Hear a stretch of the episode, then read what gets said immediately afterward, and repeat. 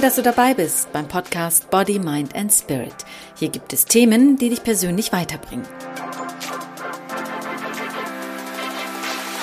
Hallo und herzlich willkommen. Ich freue mich, dass du heute wieder dabei bist.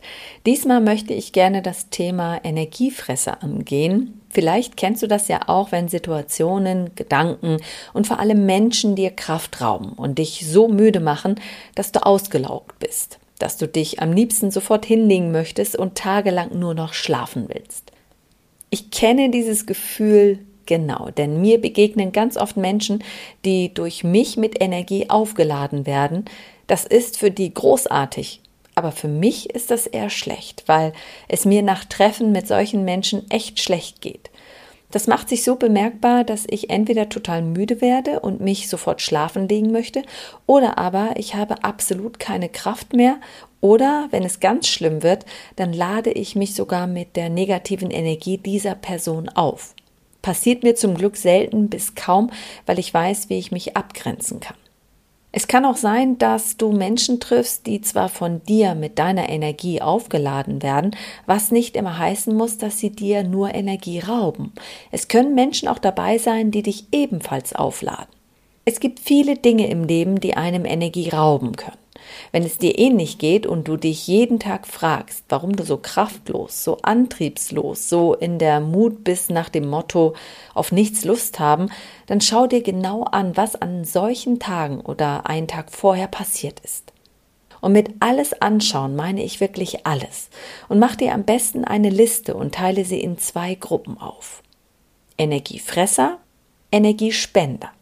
Die eine Gruppe ist die Liste, wo du alles einträgst, was dir Energie gibt, und die andere Gruppe ist die Liste von allem, was dir Energie entzieht. Und du schreibst wirklich alles auf. Das geht am besten morgens schon los, wenn der Wecker klingelt. Wie geht es dir dabei, wenn du den Klingelton hörst? Gibt er dir ein gutes Gefühl oder ist das eher ein Ton, der dir schlechte Laune bereitet und dich sofort daran erinnert, dass du aufstehen musst? Klar, du musst aufstehen, sonst hättest du dir keinen Wecker gestellt, doch es gibt so viele Töne, Klänge, Musikrichtungen und so vieles mehr, womit du dich wecken lassen kannst. Ich liebe zum Beispiel Musik, die für Yoga und Meditationen verwendet werden, die ganz bestimmte Schwingungen haben. Solche Musik weckt mich dann ganz sanft und beflügelt mich schon beim Aufwachen, so dass ich gar nicht erst auf den Gedanken komme, zu bedauern, dass ich aufstehen muss. Ich lasse auch mein Handy nicht im Schlafzimmer, sondern außen vor, weil das Gerät ja auch Energie ausstrahlt, was unterschwellig dich stören kann im Schlaf, in der Konzentration, in deinen Gedankengängen.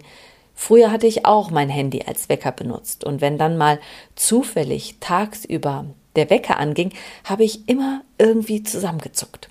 Da wurde mir auf einmal bewusst, dass ich dringend einen neuen Weckruf brauche, weil der alte Weckruf mich irgendwie total unter Druck gesetzt hat.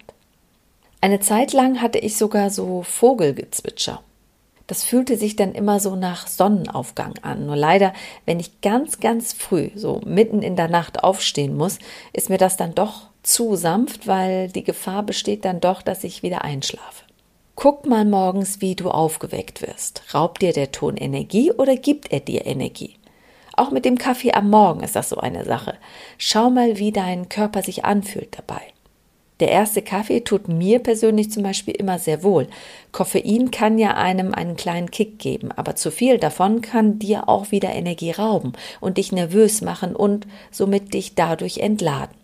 Und so schaust du dir im Laufe des Tages deine gesamte Ernährung an und was du so alles trinkst und isst.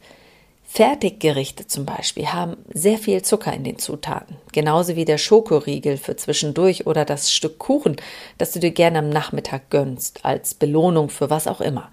Viel zu viel Industriezucker, aber auch reine Fruchtsäfte, Smoothies, die als gesund verkauft werden, haben unheimlich viel Zucker. Zwar kein Industriezucker, dafür viel Fruchtzucker. Dann lieber das Obst frisch essen, wie zum Beispiel eine Apfelsine, statt bis zu fünf Apfelsinen gepresst trinken. Wenn du eine Apfelsine isst, danach wirst du kaum eine zweite essen, oder? Aber bei einem Fruchtsaft, da würdest du ein ganzes Glas sogar auf Ex trinken. Inhalt bis zu fünf gepresste Apfelsinen. Viel zu viel Zucker. Und dieser Zucker schießt deinen Insulinspiegel in die Höhe und nach sehr kurzer Zeit wieder ganz schnell ganz tief nach unten, was auch für Müdigkeit sorgen kann, also Energiefresser. Was hingegen Energie gibt, sind komplexe Kohlenhydrate, also Haferflocken, Vollkornnudeln, Kartoffeln, Vollkornbrot. Allerdings verwenden die meisten Bäcker auch immer Zucker als Zutat. Es gibt ganz wenige Bäcker, fast kaum. Ich kenne nur einen, der keinen Zucker verwendet und das ist Effenberger. Ich liebe sie und werde von ihnen übrigens nicht gesponsert, aber ich erwähne sie trotzdem, weil ich wirklich das Brot von denen super finde. Es schmeckt gut und sie benutzen wirklich keinen Zucker im Teig. Ich arbeite ja als Coach ganzheitlich. Ich schaue mir an, wie es dir nicht nur mental geht, sondern auch wie es dir körperlich geht. Daher auch der Name Body, Mind and Spirit. So heißt nicht nur der Podcast, sondern auch meine Internetseite und als ausgebildeter Mental Coach und Ernährungsberaterin schaue ich natürlich bei meinen Klienten auch auf die Ernährung. Und da hatte ich mal eine Kundin, die aß super gerne Vollkornbrot und war danach immer ganz schnell wieder hungrig und müde, bis wir herausgefunden haben, dass das Brot, was sie immer aß, Zucker als Zutat hatte. Erst als sie welches aß, was ohne Zucker war, hatte sich bei ihr die Müdigkeit und ihr Heißhungergefühl, was sie direkt im Anschluss ihrer Mahlzeiten hatte, reguliert. Daher achte ganz genau, was du isst. Wenn du dich nach dem Essen erschöpft fühlst, wenn dir die Mahlzeit Energie raubt, dann hinterfrage das Essen und die Zutaten. Frage dich, was es vielleicht sein kann, was deinem Körper zusetzt. Wasser ist etwas, was mir und allen anderen Menschen enorm viel Energie gibt. Ich trinke echt Massen. Teste das mal selbst. Sobald du müde wirst, beginne Wasser zu trinken. Nicht ein Glas, sondern drei bis vier Flaschen über den Tag verteilt. Und genauso nimmst du alle deine Aktivitäten unter die Lupe, die du den ganzen Tag unternommen hast. Schreib sie auf, positive wie negative.